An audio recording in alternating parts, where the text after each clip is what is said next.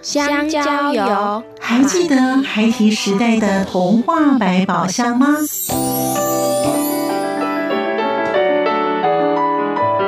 我是桂文雅，世界是一本美丽的书。我是曹俊彦，从小就喜欢画画。我的人生，我是王淑芬。当全世界都在下雨，泥泞不堪，全世界。我是王家珍，持续不断，好好的写。我是林世仁，创作儿童文学，让我找到自己生命中的阳光，可以探寻到生命中充满不可思议的兴奋。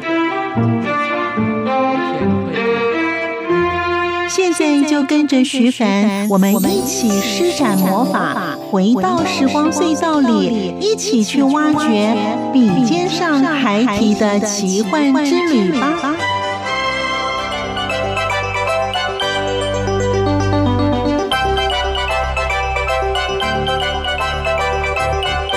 欢迎收听《笔尖上孩提的奇幻之旅》，我是徐凡。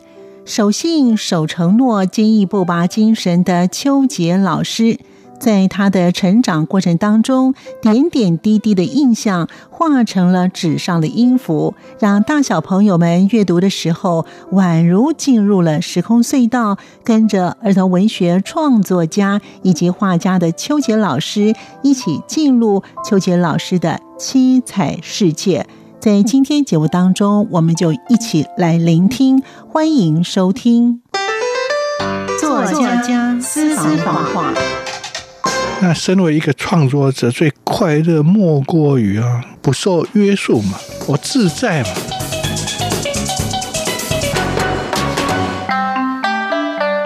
声音印象馆单元。过着的生活的太阳和很多人不一样，所以我拥有好多写不完的题材。接一篇的新作，无不强调我们要对环境多一分悲悯，多一分谦虚啊，多一分爱。文学创作家邱杰老师他说：“尽管跌倒了，也要抓把泥土，不要白白的跌倒。”在老师的作品当中，充满了爱的作家写出来的作品都能够扣人心弦，令人感动。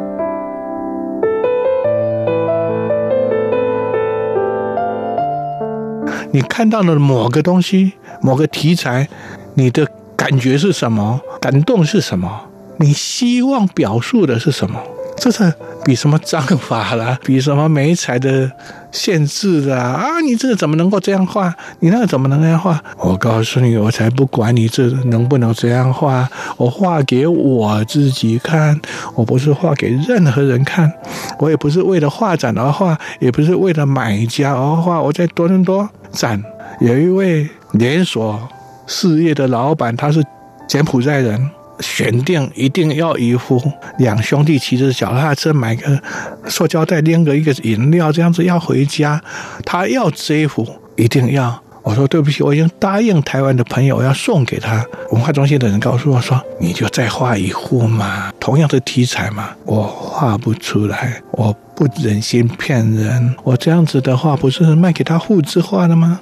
啊，我不是为了钞票，而画画。我也不是为了要满足他而画画，我那一幅画我很喜欢啊，啊，我觉得我的朋友很喜欢啊，我就把它带回来送给我的朋友。那个钱不必要很多，就可以过得很快乐。我们可以累积很多精神上的财富。我喜欢的是一直强调，不断的强调精神上的富裕。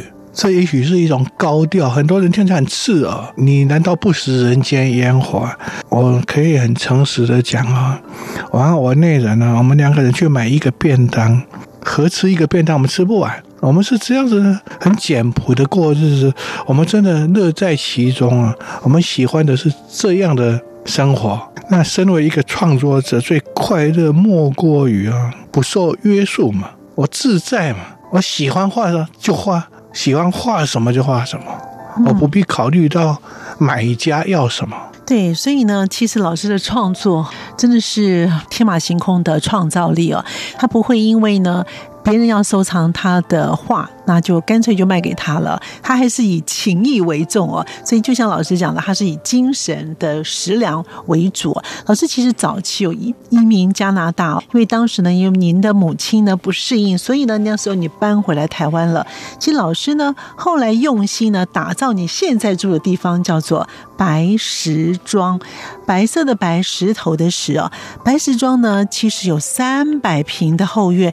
我们刚才在聊天的时候，老师告诉我说，其实他们的地大有一千平，哇，里面呢虫鸣鸟叫，根本就是一个森林公园，住在像是白雪公主的一个森林里面一样哈。为什么要取白时装呢？有特别的意涵吗？老师，当记者嘛，他们在很肮脏的环境里面挣扎求生啊。那我希望我干净一点，所以白好像是比较干净一点。然后我又个性很强硬，外表好像很柔软，可是我坚硬，我不答应就不答应，我不接受各种不当的啊要求。嗯，所以坚贞的石头，雪白的石头。强硬的石头摆在我居住的地方，和我相与为伍，不是很好吗？那这个石头有没有呢？没有啊，在我心中。我就把它取名白石庄，其实很美的名字哦。其实老师是是很有原则，不会因为环境啊，不会因为别人给什么样的压力而屈服。好，那这个真正要屈服的就是我们自己哈。杭，老师的作品当中呢，因为到现在呢已经一百零一本了，有哪几本的书籍对老师特别有意义吗？老师，我写的一本叫 AI 登录，很智慧哦，这种人工 AI 登录啊。嗯 AI 是目前很夯的一个题材啊，对，所以它呃具备了无限的想象空间呢。你要怎么去和 AI 相处呢？这是我们现在当代人立刻面对的一个题材嘛，场景。你的生活已经处处都和 AI 难分难舍，那我要。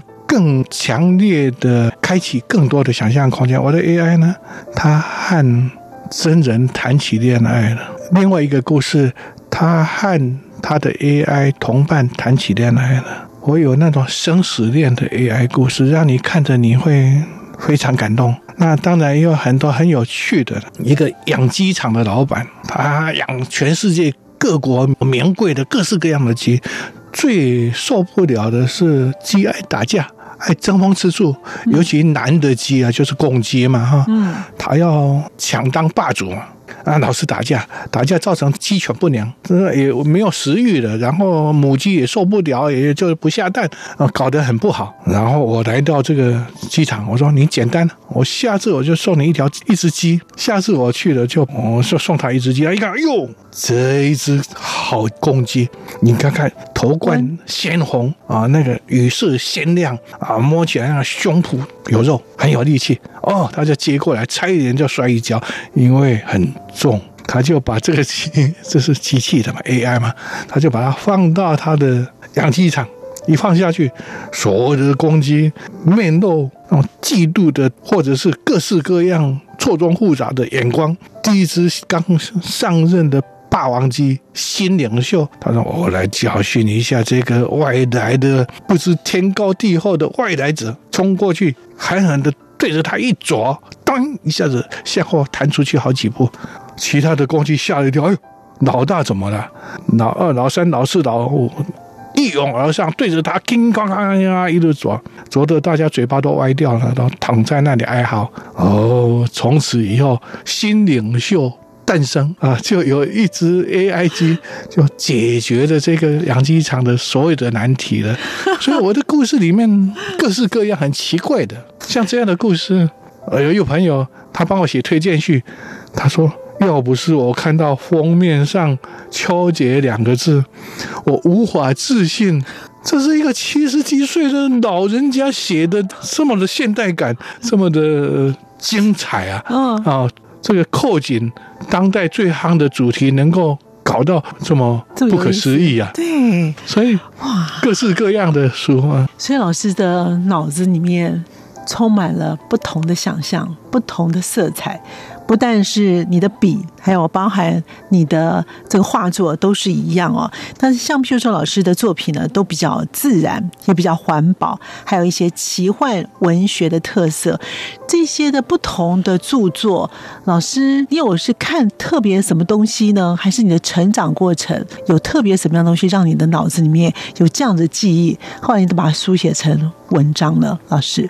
常常去上课的时候，都会告诉他们说：万一你跌了一跤，你要顺便抓一把泥巴走啊？为什么？这一跤没有白跌的。我那时候念书啊，没有钱买公车的车票，所以走路到军用机场。专体丝网进去，男便车、军便车搭我到桃园，从乡下到桃园，然后去上课。嗯啊，就在桃园下了车继续走路，所以这样子常常就必须要在机场里面走来走去。那当然，机场里面有太多奇遇了。我看到了当年绝对机密、最高机密的 U2。那种飞机，呃，叫做高空侦察机，在美国本土之外唯一在台湾配置，然后让我们的飞行员开着它飞到新疆，飞到陕西、甘肃，飞到飞遍整个中国去征兆。我看着它上去，看着它下来，我捕捉着它的形影啊。我是因为没有车子坐，走路是多么悲惨。可是我看着他，我悠然向往之啊！我说真是英雄，这么了不起的这种飞机真太精彩。他可以在十万尺高空拍地上的行人走路、汽车移动，太了不起。他在北京关掉引擎，他可以直接飘回母港，飘回桃园基地，这么精彩。然后我。就有了我的想象啊！十年、二十年之后，我回头写 YouTube 我怎么写它？我的爸爸是 U2 飞行员，开着这架飞机开到目的地的那个区域，开始要准备要拍下今天按下摄影拍照的鸟的时候，忽然间正前方一阵光影，庞然大物对着他大冲过来。每三秒、五秒必须要扫描雷达一次。本来是万里晴空、空无一物的高空，怎么有一个这样的大东西撞上我？当下我连叫都来不及叫，我想我完了，我对不起国家，我完了。没想到他撞到我的前面，距离我不过一公尺，伸手可及。他看得到我，我看得到他是一个人。他要我关机再开。要不然的话，我们就永远卡在这里了。因为我的飞机钛金属结构，它的飞行器被我制约，被我卡住了。我愤怒，可是没办法，我的任务在身。我关机再开那一瞬间，完全恢复晴空万里，什么都没有了，一场噩梦。可是。当下我千真万确看到我的前面有人和我对谈，我伸手去试试看是真是假的时候，那个人把我的手一拨，我任务结束，回到我的母港桃园空军基地，我全身虚脱，本来我可以走下飞机的，地勤人员把我扶下来，送我到好例行检查，我去冲澡，我去疗养嘛，那一趟任务都十几个钟头，受不了。结果在冲澡的时候，我看到的我的手腕上，刚刚被那个奇怪的人拨开来的那个位置，出现了一个麦当劳那个 M 字。啊，那个 M 字呢，可以穿透我的皮肉，是这个透明体，我的皮肉、骨头、血管、脉搏完全正常，可是它看过去透视的空空如也。这个故事，动画少年小说讲手讲手腕上的秘密。我在讲给人家听的时候，我一面讲一面徐徐打开我的衣袖。哎，我得奖很多啊，各式各样奖啊！打开我的衣袖的同时，我站起来。全体的听众、老师、校长、主任，通通站起来，想看我的手腕上那个 M 字的符号。我把衣袖打开来，告诉他们说：“你们受骗了，我讲的是故事里面的人，不是我这一个人。”，所以这就是营养。当你在很很不堪的时候，你也许受到挫折。也许受到很很难过的一个环境条件，你把它化为营养。我的太多太多太多创作题材，就是因为我不断的挫折、失败、贫穷，或者是我过着的生活的太阳和很多人不一样，所以我拥有好多写不完的题材，源源不绝，信手拈来。哇，真的是非常的棒！那老师有这么多的想法，您在书本上所诠释出来，您要表达些什么呢？无非一个字：爱。我非常爱这个人间，我觉得我能够活在当下真是奇迹。所以我对环境充满了爱，对人性充满了爱。我看到死刑犯，我没有鄙视他们。当年死刑很多嘞，我认识的好几个判死刑毙掉的啊，那个以前的刑法，嗯，死刑稀松平常的。我觉得。人世间应该不是互相的猜忌、互相的憎恶、互相的仇视、互相敌视。昨天中评社的记者到我家来访问我，问到两岸，我就告诉他说：“物极必反。现在我们两岸已经走到极了嘛？必反是怎样？难道打一仗不是？这个极是凶恶的。”对峙嘛，好像因为一触即发嘛，这个极接下来就和缓了嘛。脾气太来了吗？我说我一定，只要我不死了，老天爷多给我活几年，我八十岁的时候，我一定看到我们两岸大家欢天喜地、互相拥抱的美好的时光。因为没有必要敌视嘛，我对人间也好。我对万物也好啊，我们家看到眼镜蛇从我们家的这个窗外这样爬过去，我和我那人两个人不约而同，立刻各找一个相机对着它拍，中间隔着一个玻璃，然后呢，眼镜蛇和我们大概相距二十公分嘛，因为隔一个玻璃，然后他啪啪啪啪啪啪，他在找位置要进我们家啊，忽然间一看看到我们了。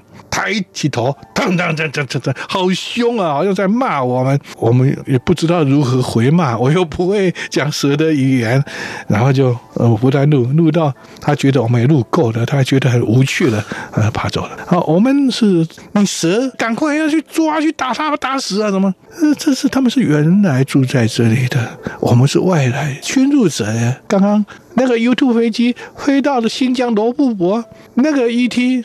对着我爸爸说：“你说我是外来的侵入者，你也是底下这块土地的侵入者，就像蛇骂我一样。你是侵入者啊！你凶什么凶？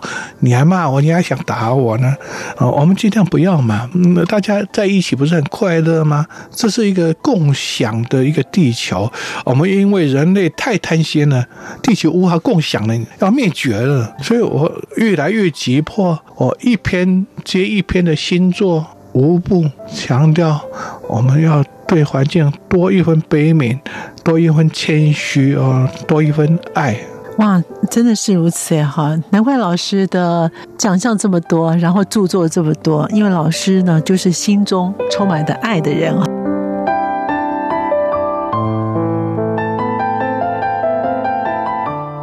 邱杰老师从记者出身到儿创作家之路。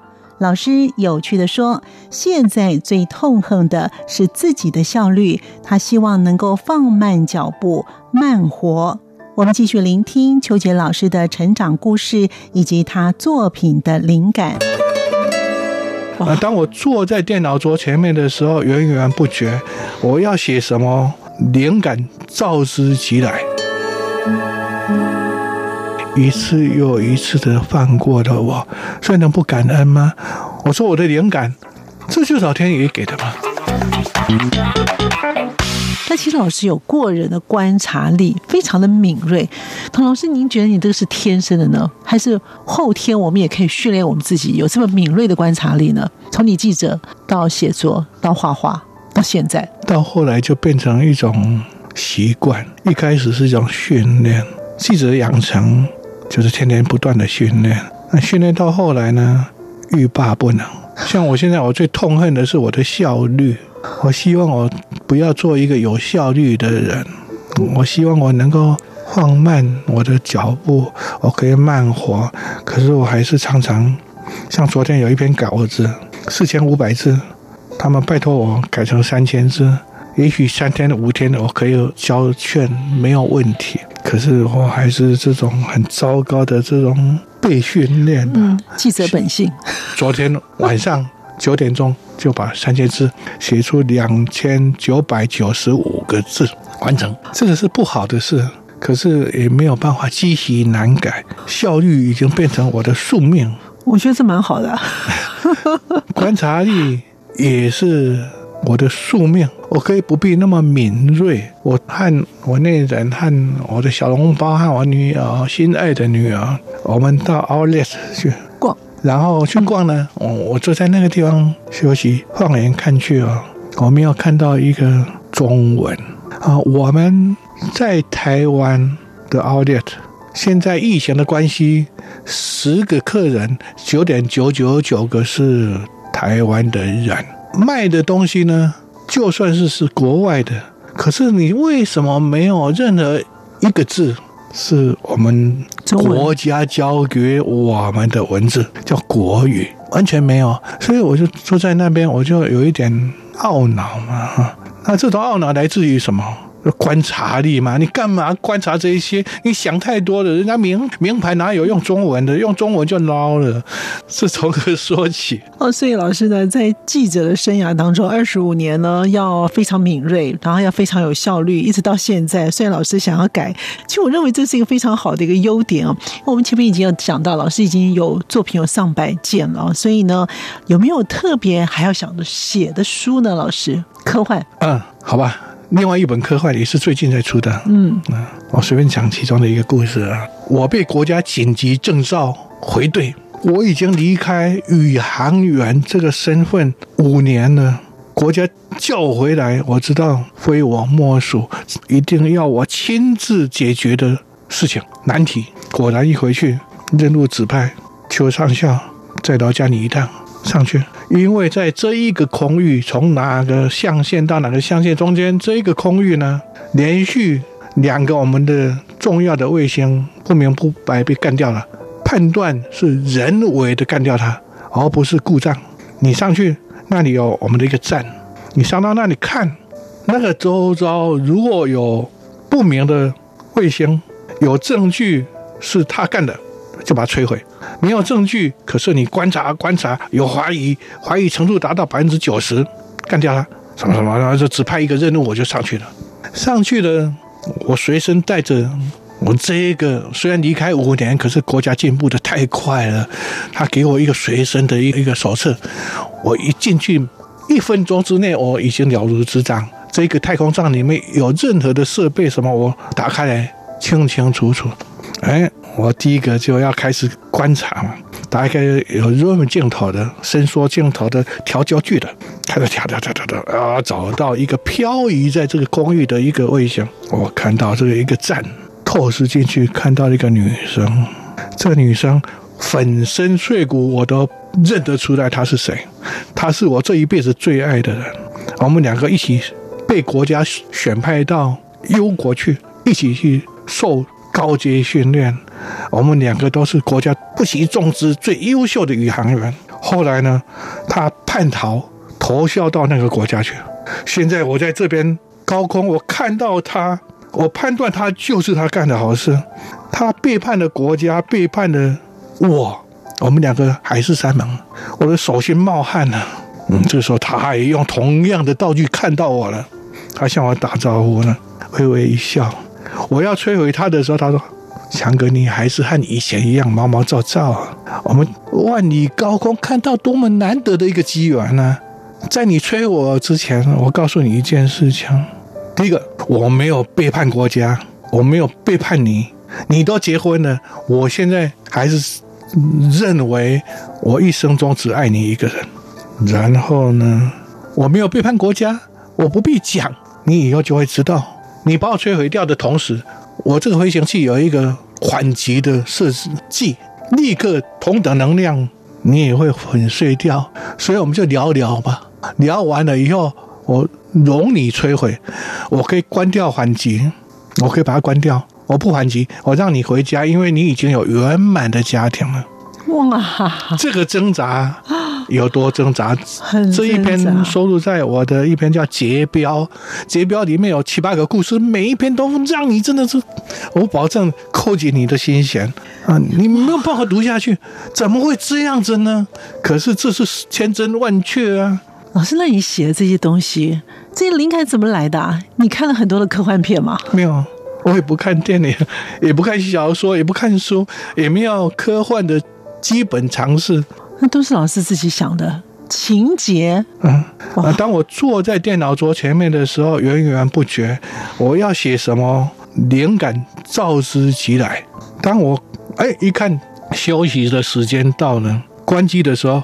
灵感挥之即去，所以你已经可以把那个灵感的玩在你的手掌之间。不能玩了，要感恩了。OK，我我充满感恩。就来老天爷多么厚爱我，除了人间有多少贵人提拔我，老天爷对我非常厚爱。譬如说我得癌症嘛，我几年前得癌症啊，一年多前中风啊。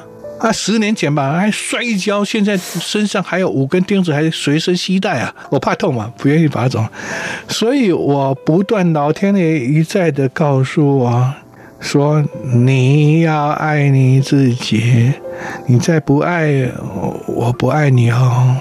可是老天爷都是重重提起，轻轻放下，一次又一次的放过了我，所以能不感恩吗？我说我的灵感。这就是老天爷给的嘛，我怎么来的训练呢？你叫我跑到那个太空站上面去面对一辈子永远爱他的，即便我现在结婚了，我还是心心念念挥之不去。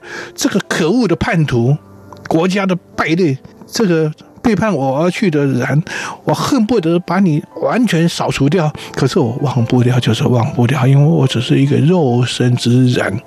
哦，我有七情六欲。老师，那你看来你没有碰到瓶颈过哈？没有，我的瓶颈来自于我自我挣扎嘛，自我挑战嘛，自我超越嘛。我最受不了叫做自我抄袭嘛，我绝不自我抄袭嘛，不自我复制嘛。我是一个创作人啊。我创作，如果今天不能做出比昨天完美、更精进的东西，我愧对我自己。那这个时候怎么办呢？我做不出来，这就是瓶颈。我没有敌手，我不愿意设定敌手了。设定敌手那个太辛苦了嘛。人和人之间何必来比来比去呢？我和谁比？和我自己比。我比不过我自己，我很困顿，我很挫折。为什么我现在的创作能量弱化了呢？为什么我可以慢？我原来一天写九千字、一万字的，我可以这样子的。我现在三天写三千字，五天写三千字，我都愿意。这是我所希望的，我所要求的。不要效率了，那我可以慢，可是我不能弱嘛。我的作品弱掉了，那是我无法接受的嘛。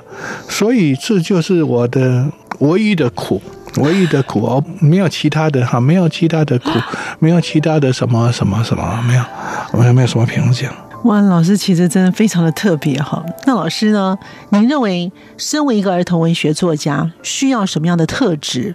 老师的例子应该是太少太少了，不能够按照你的例子去看别人。您个人认为儿童文学的特质需要什么？悲悯之心。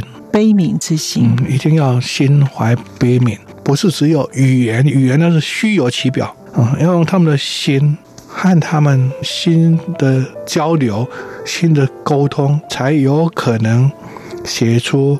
美好的儿童文学作品。我们今天呢，在节目当中呢，邀访到一位非常棒也非常优秀的儿童文学作家邱杰老师。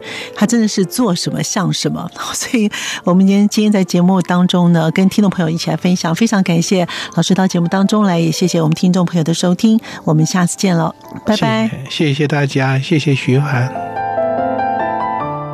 在今天节目当中，我们邀访到是儿童文学创作家邱杰老师所述说的故事，我都很想问，后来呢？感谢您的收听，我们下次见。